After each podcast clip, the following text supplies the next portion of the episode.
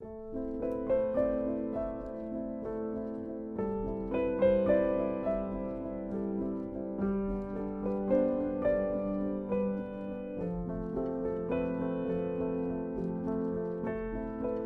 próprio ato falho que Freud descreveu na psicopatologia e psicologia da vida cotidiana, né, mostra claramente a atuação dos complexos inconscientes na nossa vida. Né? Nós queremos dizer uma coisa e dizemos uma outra coisa. O que aconteceu no momento em que eu quero dizer o nome de uma pessoa e acabo mudando o nome daquela pessoa por uma outra pessoa? A incursão, a invasão de um complexo inconsciente na minha consciência através de associações inconscientes que aquela pessoa que está ali na minha frente, de algum modo, fez é, evocar, de modo que subitamente e sem me dar conta, é, e às vezes achando graça, né, eventualmente, né, eu troquei o nome da pessoa, ou troquei a palavra que eu queria usar. Às vezes troquei a palavra que eu queria usar de uma maneira embaraçosa. Né?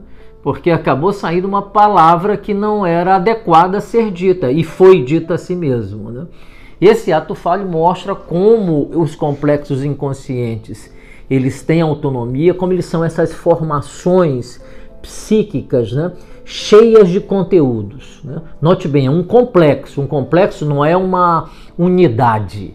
Né? Ele é uma multivariedade de emoções dentro né, de um mesmo núcleo e muito frequentemente né, é, sob o mesmo tema. Por isso é complexo materno. São diversos temas, infinitos temas relacionados à mãe. Complexo paterno, diversas experiências internas relacionadas ao pai. O amor, o ódio, o enamoramento, a rejeição, né, a, a saudade, a pena, a, a, a compaixão, a raiva, né?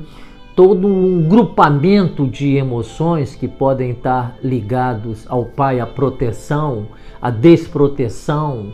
Né? É, então é importante que a gente entenda isso. Né? Todos nós somos repletos de complexos dentro de nós. Né? E eu estou descrevendo os complexos de ordem pessoal. Mas daqui a pouco nós vamos falar sobre os complexos sob a perspectiva do inconsciente coletivo e dos arquétipos também.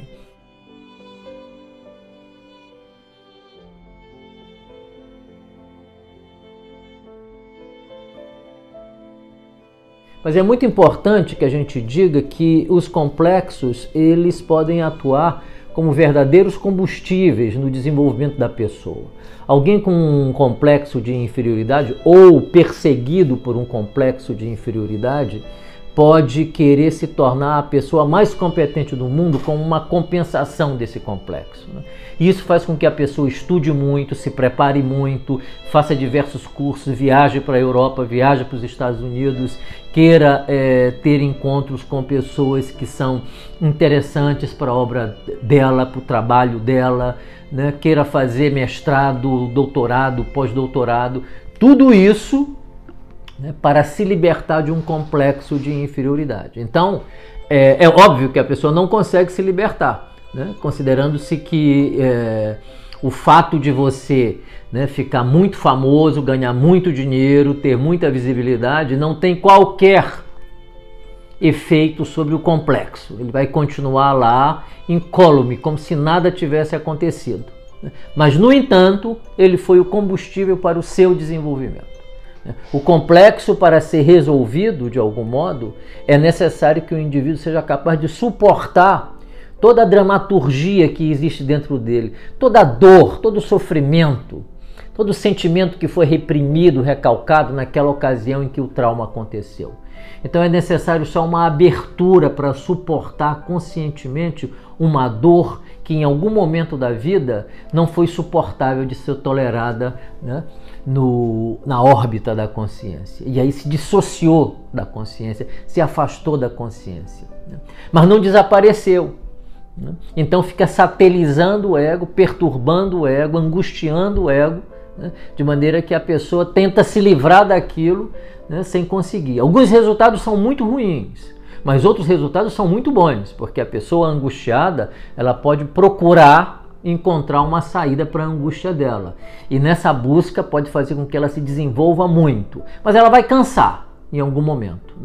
Mas vai estar preparada, quando cansar, para entrar em contato com aquilo que antes seria impossível contactar devido à natureza dolorida do complexo inconsciente. Então é essa mágica da vida, né? Essa que é a mágica da vida. Né? Nós podemos é, descer ladeira abaixo numa experiência desastrosa e trágica, né, em função de um complexo, mas nós também podemos subir essa mesma ladeira e nos destacarmos enormemente naquilo que nós nos propomos nos destacar, no sentido de nos aprimorar, de aprender, né, de buscar, né, e tudo isso em função do mesmo núcleo que estava por detrás. Né, escondido dentro de nós, que é o complexo inconsciente. Um complexo pode destruir uma pessoa, efetivamente pode, né? mas pode também fazê-la se desenvolver num nível que, se não fosse aquele complexo, a pessoa não teria buscado tanto em sua vida.